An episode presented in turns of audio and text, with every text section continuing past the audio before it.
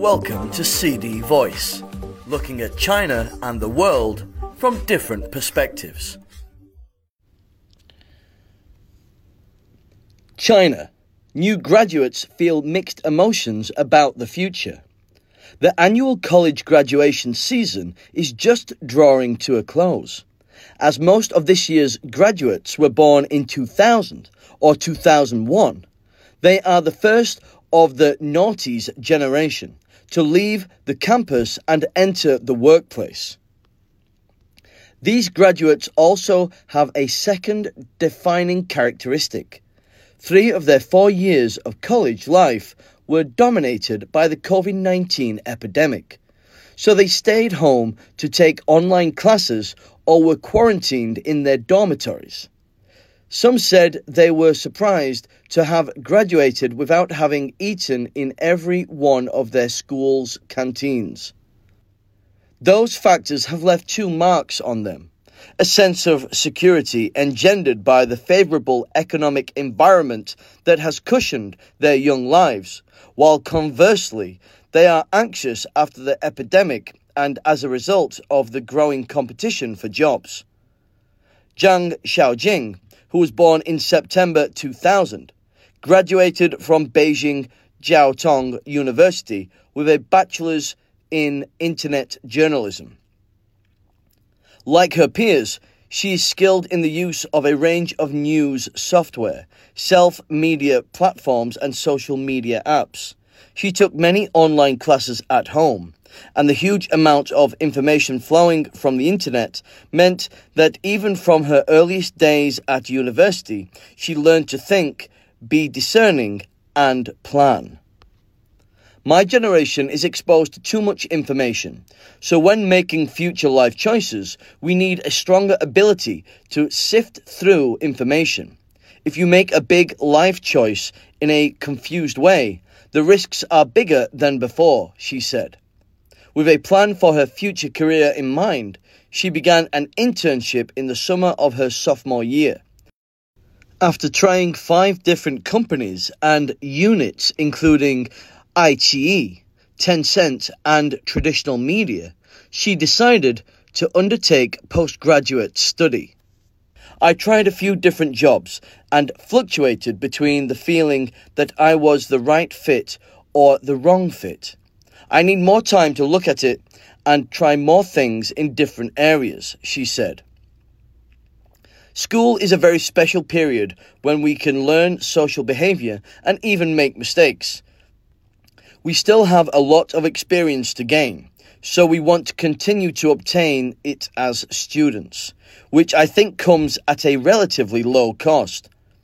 I will have to work for several decades, but my educational life is less than 20 years, so there's no hurry. Practical experience. Kong Jiyu Zhang's classmate, said that this year's graduates enjoyed their internships very much, and they believe that learning in school and practicing in the workplace are equally important ways of gaining experience. Even though they are not yet 23 years old, many say that they are already internship veterans. He said that interning taught him a lot. In addition to improving his basic working ability, he's better at writing resumes after interacting with employers, and he has identified the things he needs to do to supplement his knowledge and ability. The practical experience also made me more realistic, he said. In school, we don't have a clear idea of what kind of talent society needs or where we stand among our peers. But after working with employers, we tend not to be too shy or arrogant. We can find our own level and have more realistic expectations for the future. One of his peers, Wu Di, a Spanish major who graduated this year, said that today's college students are caught up and that the anxiety and insecurity they feel mainly come from peer pressure to work hard. Wu said his former classmates still feel uneasy and anxious, despite having consulted with their predecessors and teachers about their experiences, formulated future work plans, and interned and interacted with employers since their early years in college. If you measure anxiety on a scale of 0 to 10, this generation would register as 8 to 10, he said. In recent years, we have felt that there are too many uncertainties in the world. When it comes to work and the future, it seems that the only certainty is making money.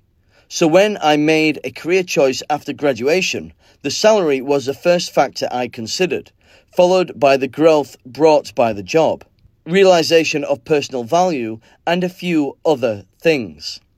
Sense of security. In interviews for this article, the phrase searching for a sense of security appeared frequently among this class of graduates. Wu said that he needs to make money to gain that feeling.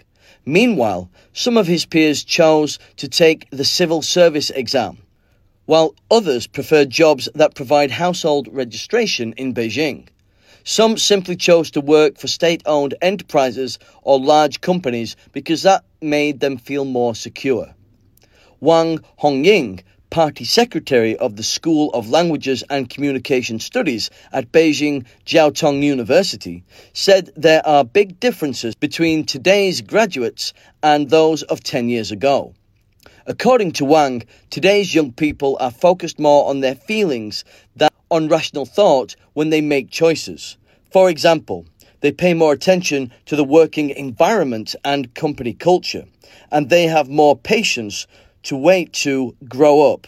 In the past, we heard that many college graduates overseas were taking gap years, and this phenomenon is becoming more and more popular in China. Some use the break to retake the graduate school entrance exams or go abroad for further study, while others just want to stop and wait for themselves, to understand their own needs, she said. The country's economic development has given this generation a sense of security, she said.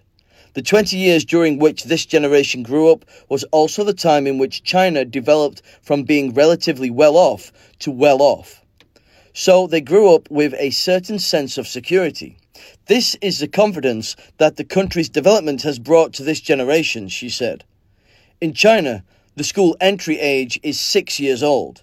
So children born in the second half of 2000 and the first half of 2001 started school in 2007, went to college in 2019, and graduated this year. This generation is regarded as a lucky one because its members grew up in a favourable environment. However, at the same time, it is also an anxious generation, and these young people may face greater employment pressures, Wang said. Glut of applicants. Those pressures are likely caused by the large number of graduates and also because young Chinese who graduated from schools overseas returned during the COVID 19 outbreak, resulting in a glut of applicants on the job market. In recent years, students have felt more employment pressures. From society's point of view, what we are pursuing is the reduction of occupational disparity. That is, whether it is government units, large or small, state owned or private enterprises, the differences between them are narrowing. Many developed countries have gone through this phase. We have not been able to achieve development and balance in such a short period of time. So, this is the next problem to be solved, Wang said. Wu, the graduate in Spanish, said, Each generation has its own mission and topic. We need to acknowledge the fact that this generation is approaching its problems calmly. Looking on from a distance and saying that we are relaxed or we are distressed are both excessive generalizations, and I think they are unnecessary. I am a big believer in making the best choice for yourself at any given moment. Keep doing that, and you'll get the best life you can achieve. That's all for today. For more news and analysis, buy the paper. Until next time.